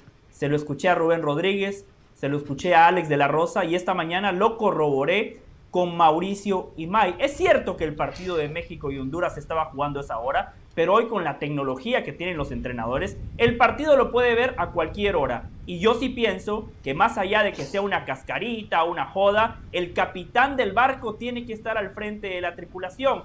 Mis tres compañeros, Rubén Rodríguez, Alex de la Rosa y mi hermano Mauricio Umay me dicen que el Tata Martino no fue porque tenía miedo al fuera Tata le tuvo miedo a ese cántico de la afición mexicana que se fuera a producir en un entrenamiento, un cántico que se viene escuchando en todos los partidos de México.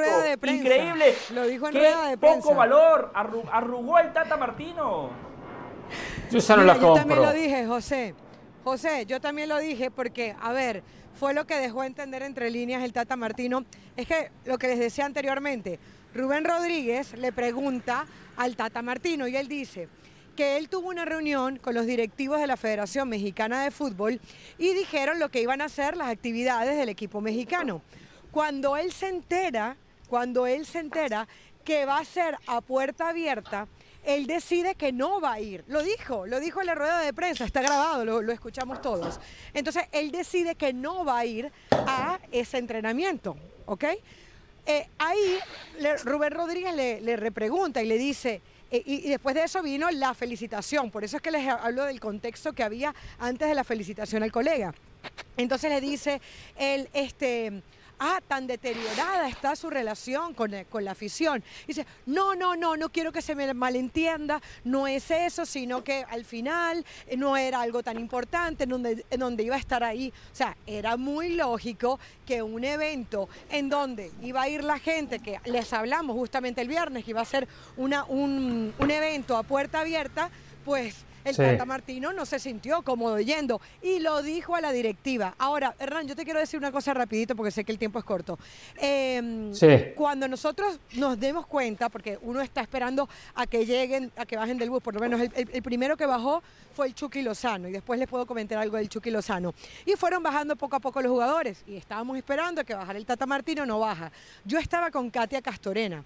Eh, ¿Se acuerdan el, jefe de prensa de México, Israel Márquez, que bueno, hemos hablado con él en diferentes ocasiones? Y Katia le pregunta a Israel, al ver que comienzan los entrenamientos y el Tata Martino no está, le dice, Israel eh, y el Tata, yo estaba a su lado, y le dice, ahí viene.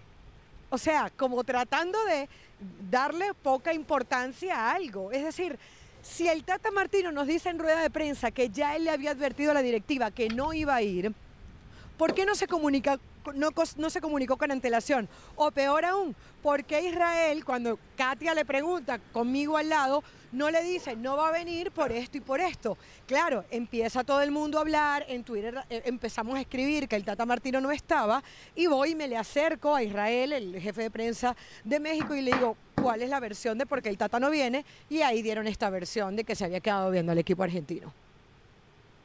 Yo no hago tanto drama porque el hecho de que no llegue al entrenamiento no está bien, no está bien, pero no hago tanto drama por, esa razón, porque digo, al fin y al cabo, un entrenamiento a puerta abierta que no era ni, entrenamiento, ¿no? Era simplemente compartir con la gente y él no va a mostrar nunca un entrenamiento como realmente se entrena, nunca lo va a mostrar. Como sabía que era un compromiso con la gente, dijo, bueno, prefiero quedarme a ver el partido. Que igual tenía posibilidad de verlo el otro día, eso es verdad, el otro día de repente quería verlo en vivo, vaya a saber. Eh, o quería, podía verlo el día que quisiera. Eh, no está bien, no está bien el hecho de haber, de haber, haber ausentado. No lo como un drama, no compro para nada, para nada, para nada la versión que no fue porque tenía miedo que le gritaran fuera Tata, fuera Tata. No la compro para nada. O sea, vamos a, vamos a esto, no vayamos al extremo. El Tata Martino está acostumbrado a que lo insulten o ha estado dirigiendo equipos como el Barcelona o selección como la, la de Argentina, ha pasado por momentos de presión como para preocuparse por le digan fuera Tata, fuera Tata. A ver, yo estoy de acuerdo con usted. Yo estoy de acuerdo con usted. Habrá dicho que. Ah, eh, eh, pero, pero, no es despectivo. es un poco como, como, de, como despectivo ante la situación, como que sobre las ciertas situaciones. Eso es lo que está haciendo el Tata, como que se está. Me viene una palabra que no le voy a utilizar en México, en la selección. Se está. Mm, se está, está, mirando por encima del hombro, le, le importa poco, o sea, está contando sus días para irse. Eh, independientemente que dijo, prefiero ver un partido que ir con la gente. ¿Qué, ¿Qué, le aporto yo a la gente? ¿Qué me aporta la gente a mí? Nada. O sea, es un argentino que está agrandado en México, dice usted. No, está agrandado, está, herido, herido. está herido por, las críticas. Yo, estoy de acuerdo con usted en cierto punto, pero ¿sabe qué pasa, Hernán? Que él yo estoy de acuerdo con usted de que, a ver, la presión en, en Argentina, la presión en el Barcelona, pero él en estos días se ha comportado como si ahí no, tuviera, no hubiera tenido presión en Argentina, como si los periodistas no hayan sido tan carniceros como si están siendo en México, y lo mismo con el Barcelona. Así se está comportando, como diciendo, he estado en Argentina y con el Barcelona y no viví esto que estoy viviendo con la selección nacional mexicana. Puedo entender que a lo mejor en Argentina o en Barcelona me lo reclamaran, porque Argentina es potencia mundial, porque Barcelona es uno de los grandes eh, equipos del fútbol mundial, pero México, que no es potencia mundial y de pronto quieren que me comporte o haga un equipo como si fuera potencia mundial, por eso le digo, si se está comportando como si allá no hubiera vivido ni un gramo de presión. Insisto, yo fui de los primeros que dije que venga el Tata a dirigir a México, pero la verdad, poco a poco me ha ido decepcionando, defraudando porque hoy da la impresión. Poco a poco estamos a menos de dos meses del mundial. Porque hoy da la impresión, eso que usted dice, quiere el billetito, que se acabe el mundial, se va y no le importa para nada el contexto del fútbol mexicano. Sí, Pero es que además hay algo. Se desgastó cuando la es el, Cuando es el Tata Martino, por el, el, currículum que tenga el Tata Martino de haber dirigido a Argentina, Paraguay, ser, ser subcampeón de Copa América. Sí, eso lo sabemos, Richard. Vamos al punto porque nos están apurando. Haber dirigido al Barcelona. Bueno, más jerarquía todavía tiene, más jerarquía todavía tiene, entonces más hay que exigirle, hay que exigirle más a él que a cualquier otro. El Tata Martino está herido, el Tata Martino está herido por esta por esto Pero él dice que está feliz, lo dijo ayer. En el futuro. Estoy feliz, estoy ilusionado. bueno, es lo que dice, es lo que dice, pero, no actúa a consecuencia. En el futuro, sea Martino, Osorio el que firme, tienen que decir, ojo, eh, que en México pasa esto y esto, esto, eh. Hay que prepararlo. Está preparado, si no está preparado, no firme. Mm. Eh porque después se van desgastando con los años y no terminan resistiendo. Pausa y volvemos aquí en Jorge Ramos y su banda.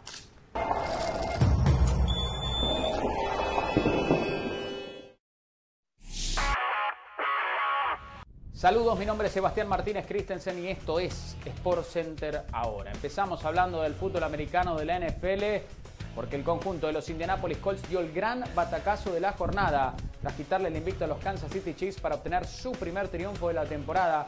Matt Ryan se conectó con el novato Jelani Woods a 24 segundos del final para coronar la victoria de un conjunto de Indianapolis ante un Kansas City que por momentos mostró exceso de confianza y pagó caro los errores en los equipos especiales. Una jornada agridulce para el conjunto de los Minnesota Vikings que vinieron de atrás para derrotar a los Detroit Lions en un importante duelo divisional. Sin embargo, a pocos segundos del final, la lesión menos deseada. Su corredor Dalvin Cook una vez más se dislocó el hombro, una lesión reiterativa a lo largo de su carrera que seguramente le demandará al menos un par de semanas de recuperación al corredor de Minnesota que promete ser protagonista este año en la conferencia nacional. Cerramos hablando de tenis porque el estadounidense Frances Tiafoe terminó vistiéndose de héroe en la Labor Cup para el equipo del resto del mundo. No solo fue el villano de la jornada en el dobles con Jack Sock al derrotar a Rafael Nadal y Roger Federer en lo que fue el último partido del suizo como profesional, sino que también ganó el punto decisivo ante el griego Stefano Tsitsipas salvando múltiples match points y guiando la victoria al equipo del resto del mundo.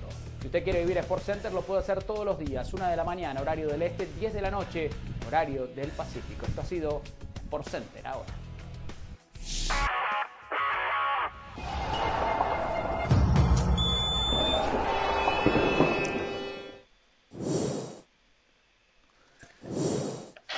Mañana partidos amistosos, mañana hay unos cuantos partidos en la fecha FIFA Costa Rica bien temprano juega ante Uzbekistán, Japón con Ecuador, Emiratos Árabes Unidos ante Venezuela, partido que va a aprovechar Richard Méndez para criticar a Peckerman, gana, empate, pierda, lo va a criticar, Canadá con Uruguay, Uruguay tiene que ganar, Chile, Qatar, Arabia Saudita ante Estados Unidos, eh. Hartel dijo casualmente, parece que va a jugar Pepi, eh, como Ricardo Pepi, como el 9 de Estados Unidos, día jugó Ferreira 45 minutos, no anduvo, jugó Sargent 45 minutos, no anduvo, y dijo Berhalter, el técnico de Estados Unidos, dice en referencia a Pepe, hay funciones y responsabilidades relacionadas con el rendimiento del equipo. No necesito que marque cinco goles mañana, necesito que juegue como un delantero en nuestro sistema. O sea, que no le pide a Ricardo Pepi mm. goles, le pide que se adapte al sistema de él. Pero México, México, perdón, Estados Unidos necesita un 9 que la meta porque hasta ahora los que vienen jugando no dejan buena, buena imagen y tiene un problema ahí pensando en el Mundial.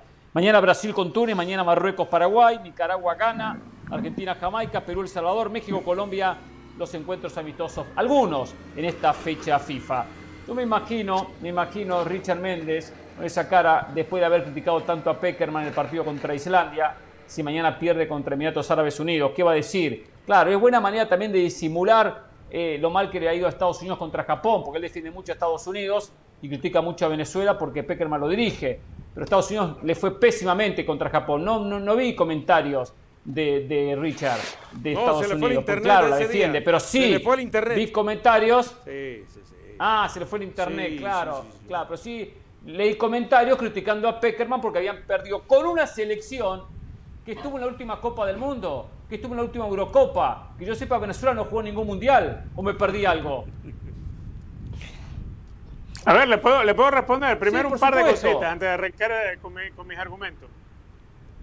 Cuando usted toca el tema Beckerman, ya yo sé por dónde usted viene. Usted viene buscando que me vuelvan a suspender otra semana más el programa. Y no se lo voy a permitir, no se lo voy a tolerar. Se lo digo de frente.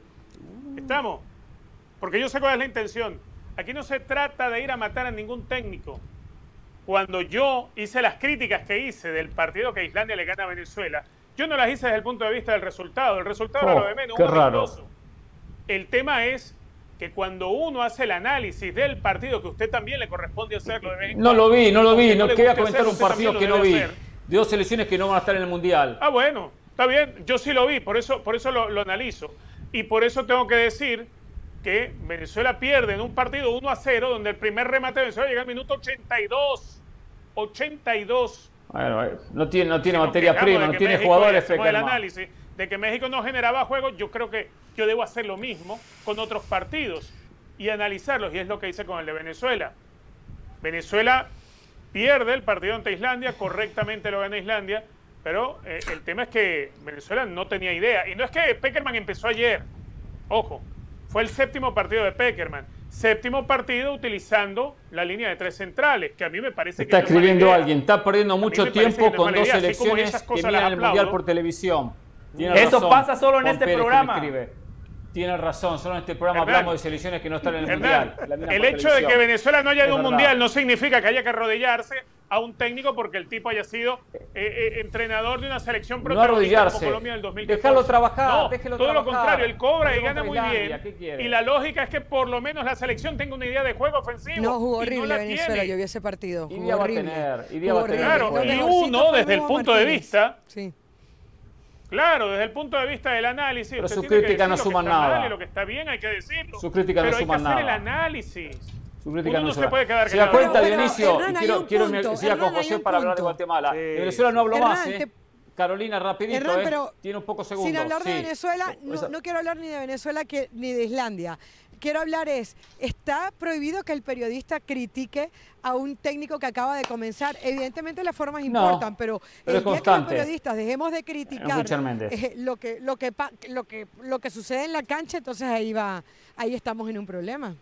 Claro. Sí, sí, sí, pero por ejemplo, se llama eso. No, que sí que lo tengan que criticar. Pero ya critican antes de iniciar prácticamente y no tiene ni jugadores Venezuela, pero bueno. No, yo, usted está hablando de se da cuenta, después Dionisio, del partido. Yo no hice Richard, crítica inicial. Habla de Venezuela yo no he y de Estados yo no puedo criticar lo que no ¿eh? sea No, porque Estados le conviene, sonso, lo dejó pasar de que ni palabra A ver, ¿eh? ¿dónde No va a meter a Richard no la cara después del baile que le dio Japón? Porque no solamente fue rapidez, velocidad, ¿eh? precisión, eh, gol. No puedo opinar Eh, porque no lo vi. ah, No tuvo un solo remate al No arco. opino de ese eh, partido eso porque era no muy fácil. Usted hubiera hecho, que usted tiene los sistemas que tiene el Tata, lo hubiera dejado grabando. No quiso verlo, no quiso verlo. Guatemala no se comió No me quedaba memoria. En la tarjeta, de- en la, en la tarjeta no me quedaba memoria para grabar el partido. ¿Usted le- ¿Qué Guatemala- quiere que le diga? Guatemala se comió 4 contra Colombia, perdió 4 a 1. Sí. Tuvo la oportunidad José de ver el partido, sabe algo de Guatemala, lo cual es un resultado lógico, ¿eh? Acá es, es un resultado lógico perder ante Colombia 4 a 1. Las diferencias están bien marcadas. En plantel, en categoría. Acá el problema no es Luis Fernando Tena, ¿eh? Que no comience usted basura como Richard a hacer campaña en contra del Flaco Valle. Tena. Ese piensa Ajá. que fue un partido basura. Sí, eh, primero que todo le digo a la gente, seguimos hablando de dos selecciones que no van a estar en el Mundial, pero bueno, el conductor No del programa me pregunta, yo respondo. Eh, primero le digo a Dionisio, no Dionisio, no fue un partido basura para Colombia porque Guatemala, igual que Colombia, no van a estar en la Copa del Mundo. Sí queda claro lo que dice Hernán Pereira, Colombia es muy superior a Guatemala y eso se notó desde el arranque del partido. Una Colombia que en los primeros 10 minutos, impresionante, un vendaval, equipo intenso, con volumen de fútbol, con Luis Fernando Díaz, que es fantástico, no marcó un gol porque Nico Hagen, que es de lo mejor que tiene Guatemala, le hizo un achique perfecto. Después de los primeros 10 minutos, Guatemala se asienta, se para bien, empareja por lo menos, eh, por lo menos eh, corta el sangrado, para la hemorragia. Colombia tenía la pelota, pero exageraba en los centros. Y el primer gol de Colombia es un gol viciado, un gol que no debió de contar, porque James Rodríguez controla la pelota ¿Por qué con la mano y James? después define. Y después define. Aquí, Ah. abro paréntesis, James con la selección es otro. Yo siempre lo he dicho, el James de. Colombia me encanta. Segundo goleador histórico solo por detrás de Radamel Falcao García. A diferencia de lo que hacen los clubes, con Colombia un tipo comprometido, corre detrás de la pelota, Total. es un líder positivo. En el segundo tiempo, después del segundo gol colombiano, Guatemala se salvó de que la goleada no fuese más abultada porque el equipo de Tena perdió el orden. Merecida victoria de Colombia. Lástima que son dos selecciones que no van a estar en el Mundial, pero bueno, Después de la pausa nos cuenta Carolina de las Alas, Colombia, cómo llega el partido de mañana ante, ante México. ¿Qué le espera Seguro. a Martino y compañía en la amistosa que van a jugar en Santa Clara? eh? Tiembla, Pero eso después de la pausa. Tengo el eh. hotel aquí. Ojalá nos Tengo la aquí. la sin misma. la bandera. Y ya volvemos bandera. aquí en Jorge Ramos y su banda. Creo que está asomado James. A ver.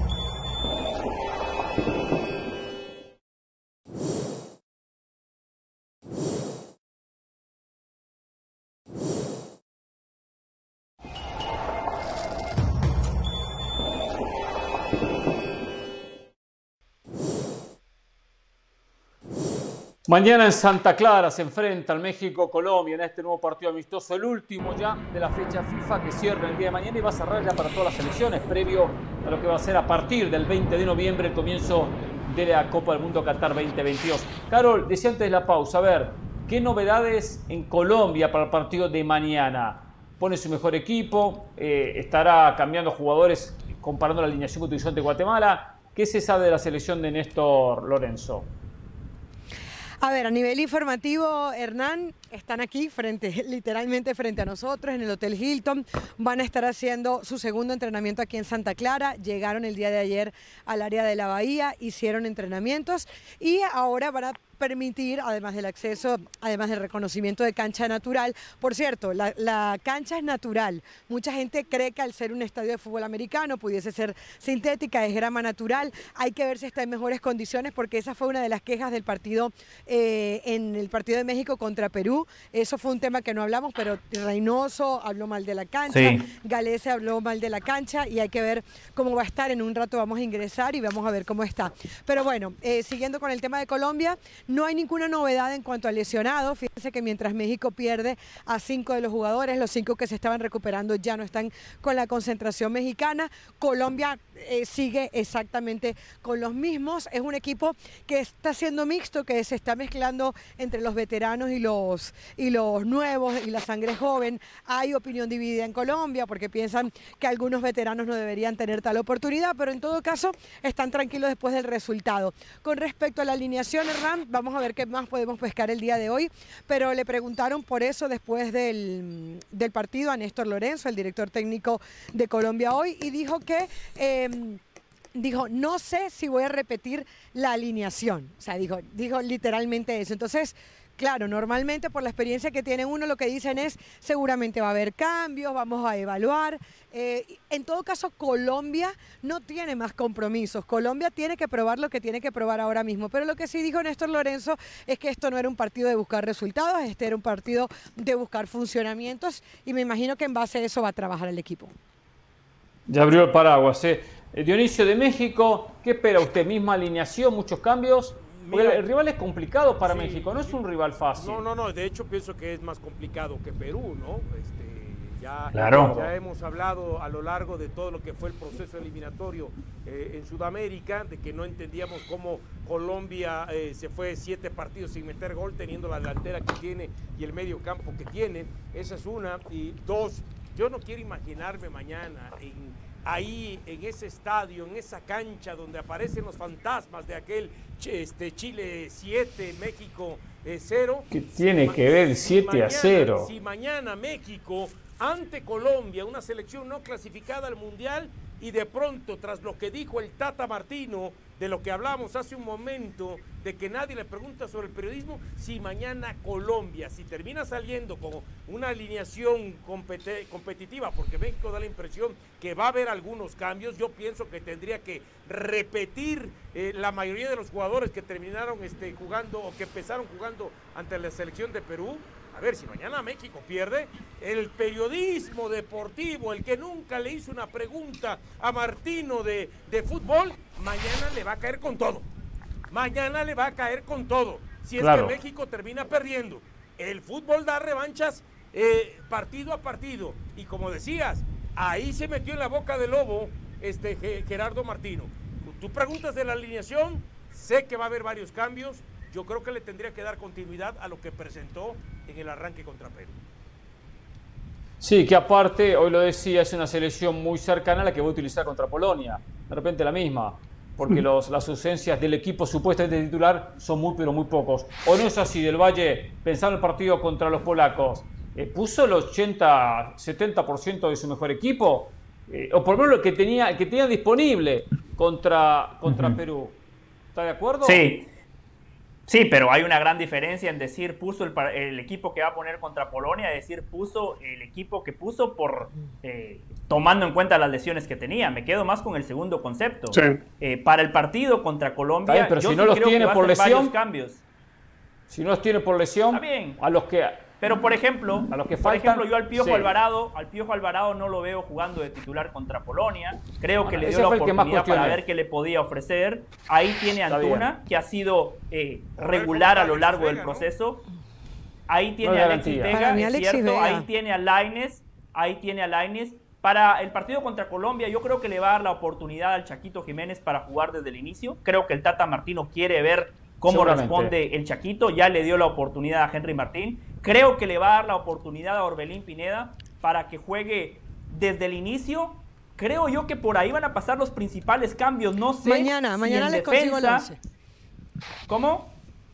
Mañana les consigo el 11. Vieron que el que les dije el viernes fue tal cual. Sí, es verdad, eh. es cierto. Eh. Claro. Creo que. Yo tengo, yo tengo una duda con. Sí, sí, Richard. Con cómo estructura un 11 el Tata Martino a esta altura. A ver, ¿cuántos partidos va a tener realmente el Tata Martino antes de enfrentar a Polonia con el 11 estelar? Con el 11 titular que va a jugar ese partido.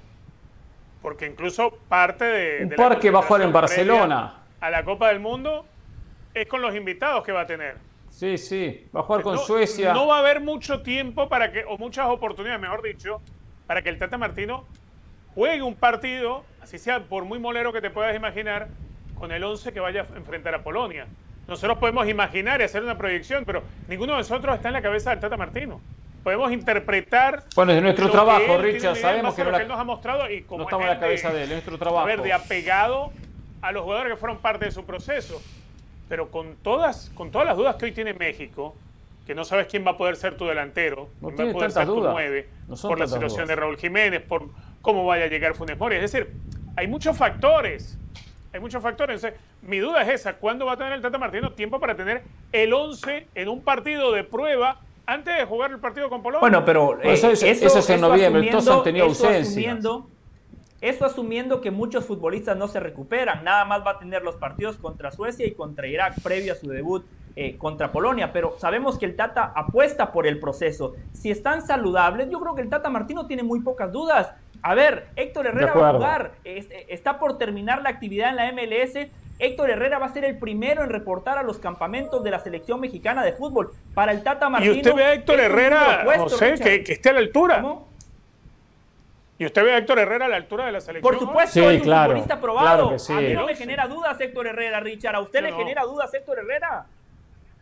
Totalmente, ah, totalmente me genera dudas en el 11 titular de México. No, a mí no me genera confianza. No, no, ese hombre puesto, su experiencia, su recorrido, o sea, por supuesto, por más que Houston eh, no haya tenido un campeonato espectacular, o los, pocos partidos que jugó también, hay que decirlo, eh, tiene que estar bien físicamente, tiene que recuperarse, por supuesto. A ver, algunas novedades. Eh, Hoy empató Inglaterra con, con, Alemania 3 a 3. Creo que Richard y Dionisio siguieron el partido y dieron parte del partido. Inglaterra descendió a la B en la Liga de Naciones, pero era buena oportunidad para despedirse con un triunfo y no pudo ganarle a los alemanes. Cuénteme algo del partido brevemente. Me preguntó a mí o a Richard. Bueno, Cualquiera, que, ah, que, agarre. los dos. Sí, no, no, no. Yo, yo lo que vi, yo, yo, digo, porque bueno, yo lo, lo, que vi, sobre todo lo empecé a ver a partir del segundo tiempo, este, cuando iba 1 a 0 la selección este, alemana, llega el 2 a 0 y dices esto está liquidado, llega el minuto 70, Alemania pues como que eh, mostrándose mejor hasta ese momento, pero después vino la reacción del equipo inglés, sacaron fuerza de flaquezas, porque sí hay que decirlo, un equipo que tenía cinco partidos sin conocer la victoria y cayendo 2 a 0 al 70 y de pronto en 3, 4 minutos resulta que le terminan empatando el encuentro y en 11 minutos eh, más adelante se terminan yendo con el gol de Harry Kane porque Inglaterra se echó con todo hacia adelante, metió sobre su último tercio a Alemania que no sabía cómo defender, eh, cómo le estaba llegando el equipo inglés y al final terminó con doblete de Havers empatando a Alemania, pero sí importantísimo en lo que fue la reacción del cuadro inglés, por lo menos para mostrar un poco de vergüenza deportiva. ¿Puedo decir de algo, Hernán? No, breve. no vienen, no vienen bien las selecciones europeas, no vienen bien las selecciones europeas en resultados, pero el Mundial es otra historia, ¿eh? El Mundial es otra historia. España perdió con Suiza. el Mundial es un torneo corto, si llega bien físicamente. Francia ganó uno o dos partidos. Un partido solo ganó en la ronda de grupos de seis. terminó tercera de cuatro. No descendió de casualidad. Pero igualmente después, igualmente el Mundial es otra historia. Sí, José, lo escucho.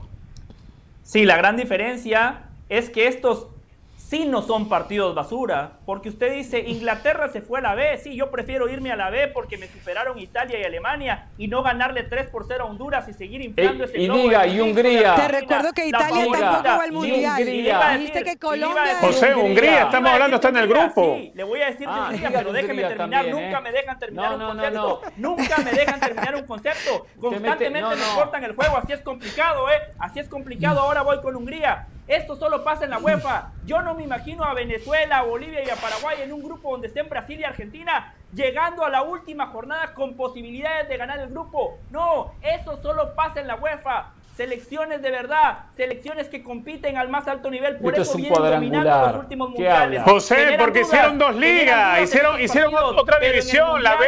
En el mundial ofrecen certezas. Sigan. Porque pusieron a los malos en, la, en el grupo B.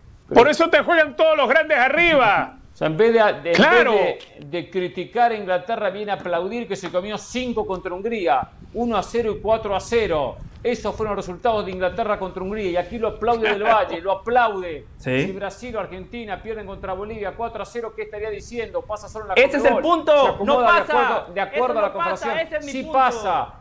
Sí pasa. Italia está en la Final Four y no va al Mundial. Italia está en la Final Four. Maradona con Bolivia. Italia que no va al Mundial, el líder de su grupo donde están Alemania. Contra Bolivia se comió un día Argentina. Seis. Claro, con Maradona. ¿Y qué Maradona? es un torneo molero, vale. Solo puede pasar con Maradona. Este torneo de la Liga de Naciones va a mejorar, va a mejorar cuando sumen a las selecciones sudamericanas. Ahí va a mejorar la Liga de Naciones a partir del 2024. Y va a ser otro torneo, por supuesto, con otra importancia. Pero las selecciones importantes están fallando. Solo corta para, ya lo dijo Dionisio. Italia le ganó a Hungría de visitante, clasificó al Final Four. Italia, Croacia, Países Bajos. Mañana juega Portugal-España. Juegan en Portugal. El que gana mm. clasifica como el cuarto semifinalista. Si empatan, clasifica a Portugal que tiene más puntos. Sí, Diony, lo escucho. Sí, no, yo sé que estamos con el fútbol de nivel de selecciones, pero hace ya algunos buenos minutos. lo que quiera. Eh, algunos buenos minutos, Monterrey dio a conocer eh, que para una vez acabado el torneo, la participación de Monterrey, Duilio Davino dejará su puesto como presidente deportivo del Club Monterrey después de siete años. Y bueno, hay que ver qué sigue para Duilio Davino, por lo menos ya desde semanas anteriores se viene manejando la posibilidad de eh, poderse unir como parte miembro de la Federación Mexicana y en el tema de selecciones nacionales. Bueno, vaya a saber qué pasó. Eh, ah, o sea, se va, se va, se une a la selección, es un rumor. No, no, no, no, Que se une a la selección. No, no, no, A ver, él se va de no Monterrey, es el comunicado. Sí, eso sí. ¿Ok? Eh, eso, eso entendí. Ya sí empiezan a generarse desde días pasados que todo parece indicar que estaría en la órbita ah, no, es, Perfecto. Para, temas de selección. No, no, eso, eso es lo que decía. Eso, mm. eso, es lo que decía. De Santa Clara, a ver, Caro, el último concepto o la última opinión o la última información breve. Bueno, Hernán, nada, nos vamos a quedar aquí acampando, esperando la rueda de prensa de Néstor Lorenzo, la rueda de prensa del Tata Martino. Veremos si le hacen preguntas futboleras al Tata Martino. Pregúntele de fútbol, Caro. voy a preguntarle. Pregunta de fútbol, ¿eh? Pregunta Lleve la, la pregunta anotada ya. A ver, a ver, el, que más sepa de fútbol, ¿cuál es la pregunta que, que le haría el Tata Martino? Hágale, no, pero tienes que hacer la pregunta respondiéndola. la pregunta de no, fútbol, No, no, no, no, pero le voy a hacer una pregunta de fútbol. Yo no sé la verdad cómo va a terminar de resolver esto el Tata Martino a 50 días. Le voy a preguntar cómo va a ser para que funcione el equipo desde la ofensiva, que es, que es un el porrista de Peláez, el porrista de Peláez en este programa no puso el tema de Chivas sobre la mesa, que volvió a perder contra el América. Y que el mañana es un amistoso. que mañana se va a dar baños de popularidad. Claro. un amistoso por las papas fritas, por favor, por favor. Señor, gracias. Hasta mañana, ¿eh? Y esta noche en picante, si es que me convocan, ¿eh? Chao. Chao.